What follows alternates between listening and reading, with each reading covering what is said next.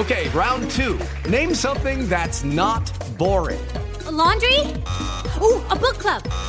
Computer solitaire, huh? Ah, oh, sorry, we were looking for Chumba Casino. That's right. ChumbaCasino.com has over 100 casino style games. Join today and play for free for your chance to redeem some serious prizes. ChumbaCasino.com. No purchase necessary. Full prohibited by law. 18 plus terms and conditions apply. See website for details. Este es el podcast de Alfredo Romo. 889noticias.mx. Vamos a platicar ahora acerca de los tatuajes. Sí, estos pues prácticamente mucha gente se llega a grabar en el cuerpo, porque es así a través de una aguja con tinta, muchísimas cosas, es ver, un sinfín de cosas. Manda las huellitas de perrito, de gatito, nombres. Y hay gente que hay que reconocerlo también, que después de cierto tiempo se arrepiente y lo quiere quitar.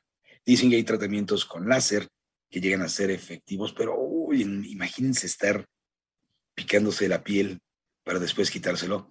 También eso hay que pensarlo dos veces, pero bueno, yo cuando era niño recuerdo que decían que las personas que se tatuaban eran delincuentes, estaba, habían estado en la cárcel, que ahí es donde les hacían los tatuajes. Sin embargo, los tiempos han cambiado y hoy vemos a un sinfín de chavitos, chavitas, señoras, señores ya con tatuajes y obviamente esto ya es un cambio completamente de pensamiento y ya mucha gente y pues al final de cuentas ha optado por ponerse un tatuaje. Fíjense que el investigador, por ejemplo, del Instituto de Investigaciones Sociales de la UNAM, Héctor Castillo Bretier, explica que los tatuajes actualmente tienen una resignificación identitaria. Sin embargo, indica que esta es una práctica antigua cuyos orígenes se remontan hasta hace cinco mil años. Es decir, que los tatuajes, al final de cuentas, es una forma de identidad ya que apuntó que hasta hace unas décadas, del, es decir, del siglo XVII a la mitad del siglo XX, surgió un fenómeno de estigmatización y rechazo para quienes tenían un tatuaje. Y eso lo recuerdo muy bien. Si tú ibas a pedir un trabajo y tenías algún tatuaje, tenías que escondértelo.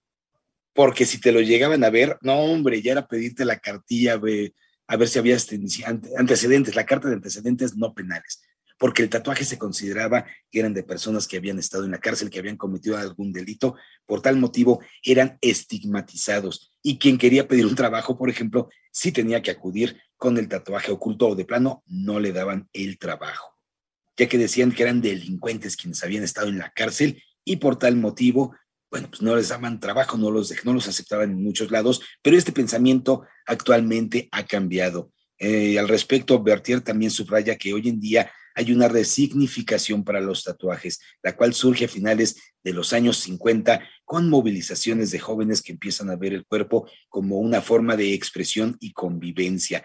Y ahí añade los tatuajes, pues aumentan y adquieren un simbolismo relacionado con una nueva forma de identidad, ya que viene una resignificación que es identitaria totalmente. Entonces ahora es bien visto. Por ejemplo, hay jugadores de fútbol, hay artistas y también muchísima gente que está tatuada y esto obviamente dejó de ser mal visto. Y además, de acuerdo con la UNAM Global, en Italia, por ejemplo, el 48% de la población tiene al menos un tatuaje en su cuerpo.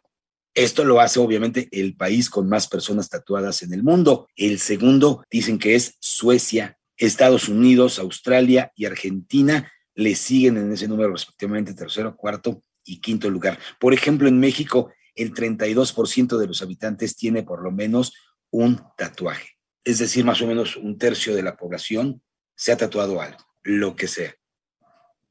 A mí, no personal, no, yo no tengo ningún tatuaje, no me gustaría sentir una agujita que me esté picando. Y además también hay que verlo, quienes se vayan a hacer un tatuaje, cualquiera puede hacérselo, es libre de hacer con su cuerpo lo que quiera. La única recomendación es de que si se van a hacer un tatuaje, háganlo en lugares de veras que sean higiénicos. ¿Por qué? Porque obviamente van a estar inyectando, a meter una aguja que inyectará tinta y esto, si la aguja está infectada, si no tienen cuidado de limpiarla o van con cualquiera que se le haga fácil estar tatuando con la misma aguja a varias personas, puede ser motivo de alguna infección. Entonces tenga mucho cuidado si se va a hacer algún tatuaje, nada más vea con quién lo vaya a hacer para que esto sea de manera limpia, que sea que tenga algo padre al final de cuentas. Yo he visto unos divinos, de veras. Unos tatuajes padrísimos. Hay unas mandalas increíbles. Hay, hay, hay, yo considero artistas quienes hacen estos tatuajes que, por ejemplo, han pintado rostros, ya sea de animales o incluso de personas, padrísimos. Hay unos en tercera dimensión increíbles que da gusto hasta verlo. Yo no me lo pondría, lo repito, no me gusta.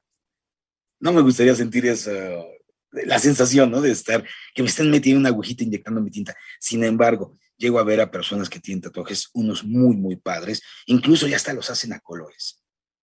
Hay personas que, por ejemplo, eh, me han platicado que si la tinta es de baja calidad, con el tiempo se hace verdoso.